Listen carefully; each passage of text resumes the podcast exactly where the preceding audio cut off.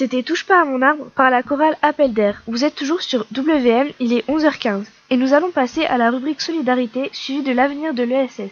Romain et Ninon, vous vous êtes rendus à la redingote. De quoi s'agit-il? Bonjour à tous.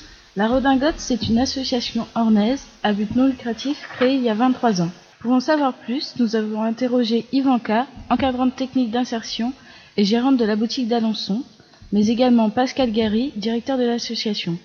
Ivanka nous présente son métier. Aucune d'autre personne ne peut travailler ici à part une personne très éloignée de l'emploi. Donc euh, on a plusieurs buts. Donc moi, mon travail insiste de faire des formations à ces personnes-là. Je les apprends ce qu'il faut faire au magasin. Et en fait, euh, une fois par semaine, j'organise un atelier, qui se passe ici d'ailleurs.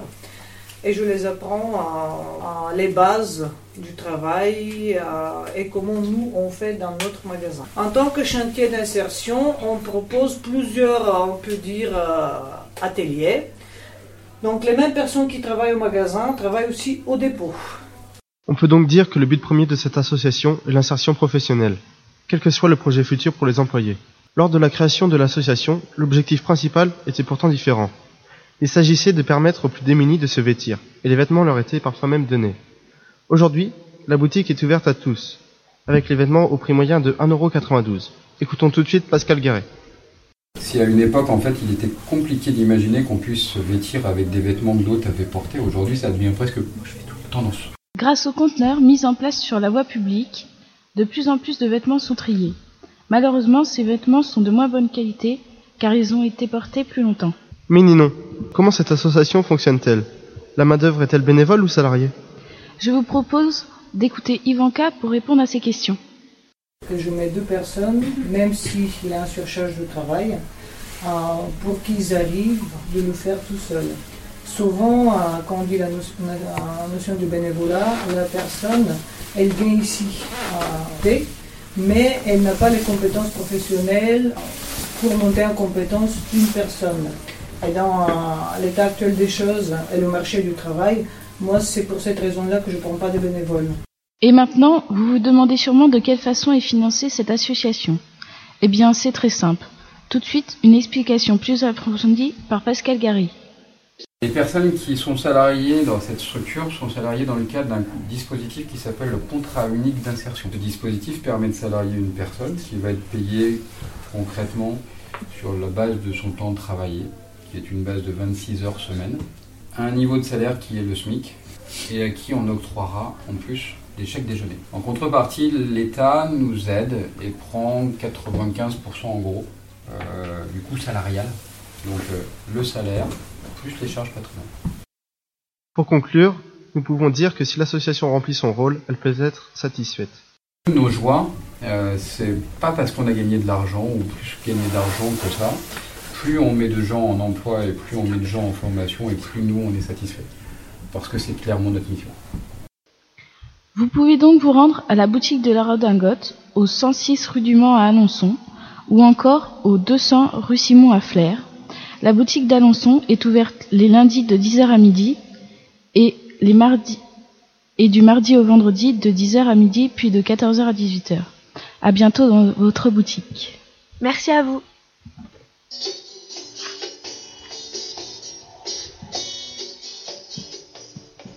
Dès à présent, Romain et Julie vont de nouveau nous présenter une association connue de tous, nommée le Secours Populaire. Bonjour Romain, de quoi vas-tu nous parler aujourd'hui? Bonjour Julie. Ce matin, j'ai fait le choix de m'intéresser à un sujet qui me tient particulièrement à cœur, le Secours Populaire. Et qu'est-ce que le Secours Populaire? Il s'agit d'une association à but non lucratif créée en 1945, dont l'objectif est d'aider et d'accompagner les personnes dans le besoin. Le Secours populaire remplit plusieurs missions. Bien entendu, nous avons l'aide alimentaire et vestimentaire, mais aussi l'aide au voyage ainsi qu'aux activités. J'ai cru comprendre que tu avais interrogé un jeune bénévole âgé de seulement 21 ans et déjà adhérent à cette association Oui, tout à fait. J'ai interrogé Marvin Chappelle, ce jeune bénévole qui a voulu apporter sa pierre à l'édifice en créant une activité judo. Écoutons tout de suite ce témoignage. J'ai cru entendre que vous aviez créé une activité judo, c'est ça? Oui, plus particulièrement sur l'éthique du judo. Donc euh, ce sont euh, des activités euh, globalisées sur le code moral du judo, puisque nous voulons favoriser l'accès à la culture et aux loisirs des enfants.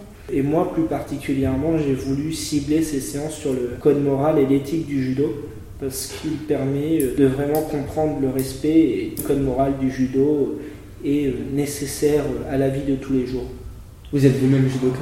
Oui, tout à fait. Donc, je suis ceinture noire première dan et je pratique le judo en club depuis 12 ans. Et tous les enfants sont-ils accueillis euh, le mercredi après-midi là, dans vos cours Les familles n'ont pas besoin d'être bénéficiaires pour inscrire leurs enfants. La seule condition est euh, qu'ils doivent être âgés de 6 à 12 ans. D'accord. Donc, euh, voilà. Et concrètement, euh, pendant vos cours, vous, vous leur apprenez le combat? Non du tout, donc euh, grâce à mon animateur judo, Corentin, que j'ai recruté, nous ciblons vraiment plus sur l'éthique du judo plutôt que sur, euh, sur le judo en lui-même. Marvin a également tenu à vous faire passer un message. Le Cours populaire cherche des bénévoles ou des dons. Donc euh, si vous avez des vêtements ou si vous voulez vous porter bénévole, donc il faudra soit vous rendre rue donc 19 rue Odolan d'Eno ou soit directement appeler le 02 33 29 86 86. Donc euh, voilà. Au revoir, merci Marine. Au revoir Romain. Nous espérons que vous avez apprécié notre chronique en vous remerciant de votre écoute. Nous vous souhaitons une agréable journée. À bientôt sur Web Margot.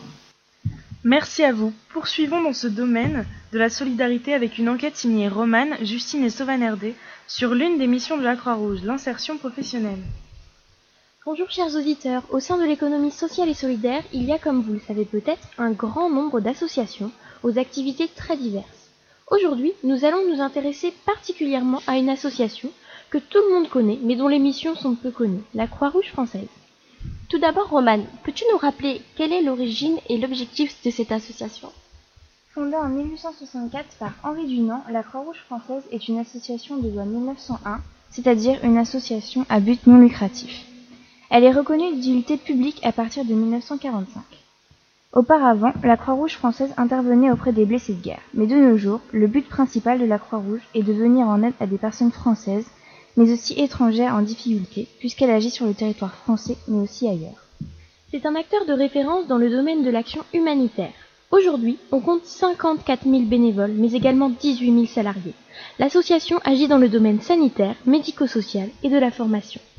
Elle gère donc les urgences, le secourisme, les actions sociales et de santé, ainsi les actions internationales et les formations. Par exemple, en ce qui concerne le secourisme, la Croix-Rouge organise une gamme de formations pour intervenir lors des rassemblements ou des manifestations culturelles sportives. Mais cette association intervient également dans le monde entier, lors des conflits, catastrophes naturelles. C'est notamment l'une des plus grandes organisations humanitaires au monde qui fonctionne principalement sur la base du volontariat, ce qui permet de constituer des équipes de travail très motivées. Mais que fait concrètement la Croix-Rouge? Eh bien, elle permet par exemple d'aider, d'accompagner et de réinsérer. On a pu voir qu'elle proposait des services d'apprentissage de la langue française pour lutter contre l'illettrisme. Car selon l'INSEE et l'Agence nationale de lutte contre l'illettrisme, en 2005, 3,1 millions de personnes âgées 18 à 65 ans sont, en situation d'illettrisme. Cette action permet donc de renforcer la confiance en soi, mais également d'accéder aux droits et aux devoirs. La Croix-Rouge française fournit des aides sociales de première nécessité dans le domaine alimentaire et vestimentaire. Elle distribue chaque année de nombreux repas, offre des chèques d'accompagnement personnalisés. Elle a également ouvert une épicerie sociale ainsi qu'une vestiboutique. Mais pour fonctionner, la Croix-Rouge a besoin de bénévoles. Alors n'hésitez pas, chers auditeurs, à soutenir cette association. Pour plus d'informations, vous pouvez contacter la Croix-Rouge française d'Alençon au 02 33 31 67 00. Merci les filles de nous avoir fait découvrir une des missions les plus mal connues de la Croix-Rouge. Passons maintenant à Charles et Yona qui vont nous parler de l'association Un enfant par la main.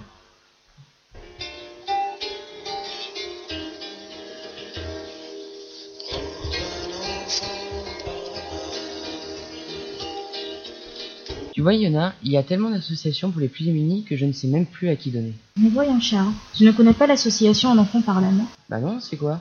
C'est une association qui a été créée en 1990 et qui propose aux gens, s'ils le souhaitent, de parrainer des enfants démunis et de réaliser des projets dans, dans leur communauté à travers plusieurs pays, notamment en Afrique, en Amérique latine et en Asie. Et quel projet finance l'association? Par exemple, en Éthiopie, l'association a réalisé une collecte de dons pour permettre à une jeune femme de générer ses propres revenus en lui achetant une, machine à coudre. mais aussi au Mali avec la pose de panneaux solaires dans une maternité de Goana pour qu'elle puisse avoir l'électricité. Ah super, et on fait comment parrainer un enfant? C'est très simple. Tu te rends sur www.unenfantparlamain.org et tu, et tu envoies 25 euros à l'association qui t'enverra un dossier avec la photo de l'enfant et un tas d'informations pour que tu puisses communiquer avec lui et sa famille. Je parraine déjà un enfant et j'en suis très contente. Merci Yona, je vais y réfléchir et peut-être que moi aussi je vais parrainer un enfant. Merci beaucoup Charles et Yona, mais je crois que vous êtes également allés enquêter dans le centre-ville d'Alençon. Rendons-nous aujourd'hui à la rencontre de Monique Ménard, employée au magasin Artisan du Monde situé dans la Grande Rue à Alençon. Monique Ménard, pourriez-vous nous présenter l'association?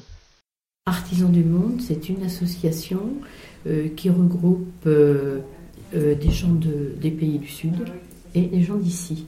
Donc, euh, qui essaient ensemble de promouvoir un commerce équitable. Donc, une société plus juste où ce n'est pas l'argent qui est le premier, c'est pas le capital en premier, mais c'est l'humain. Chez nous, la définition, c'est ça, c'est l'humain qui est capital.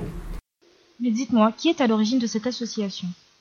Artisans du Monde existe euh, depuis 1974, c'est-à-dire qu'aujourd'hui, c'est les 40 ans de la première boutique Artisans du Monde qui a ouvert euh, à Paris. Alors en 1974, il y avait des, des inondations très importantes au Bangladesh. Et l'abbé Pierre, il a imaginé une solution différente que d'apporter des dons dans ces pays qui, qui, étaient tout à fait en détresse et en besoin.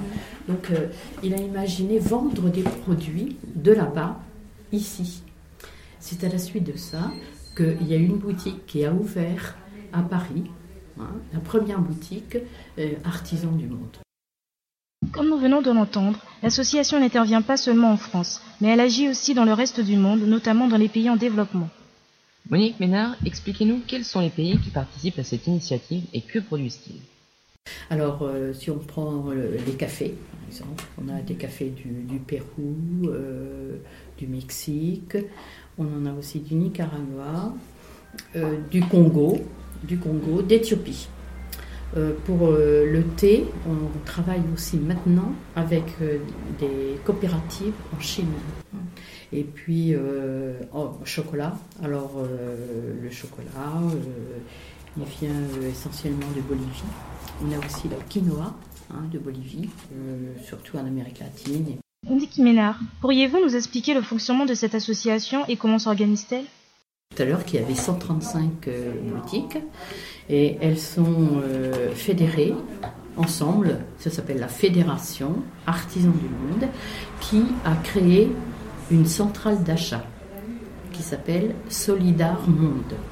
Cette centrale d'achat, c'est elle qui négocie avec les producteurs euh, des pays euh, que nous soutenons, que nous accompagnons dans le développement et qui négocie les prix, qui négocie les conditions, etc., qui euh, d'ailleurs à la centrale d'achat avec la fédération euh, ont fixé hein, des conditions éthiques hein, pour euh, être reconnu commerce équitable. Et nous, association, nous achetons à la centrale d'achat. Donc nous avons des catalogues euh, où euh, par Internet, ils nous préviennent des, des, nouveaux produits qui viennent de recevoir euh, des coopératives euh, des pays du Sud et de l'Est. Et ensuite, nous, nous faisons euh, nos achats. Votre association, votre association pardon, s'inscrit dans le commerce équitable. Très concrètement, comment pourriez, pourriez-vous nous rappeler sa définition?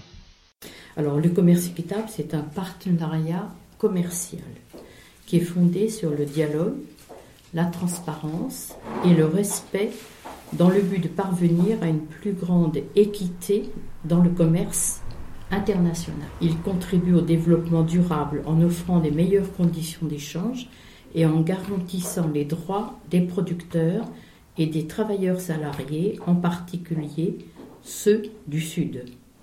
Euh, les organisations du commerce équitable, qui sont soutenues par les consommateurs, s'engagent activement à appuyer les producteurs, à sensibiliser l'opinion publique et à mener des campagnes pour des changements dans les règles et les pratiques du commerce international conventionnel. C'est-à-dire que dans le commerce équitable, il y a trois piliers principaux. Il y a la vente, il y a l'éducation, et puis le troisième volet, c'est ce qu'on appelle le, plaidoyer pour changer les règles du commerce international. Grâce à cette interview exclusive de Monique Ménard, nous espérons, chers auditeurs, vous avoir donné envie de découvrir le magasin Artisan du Monde.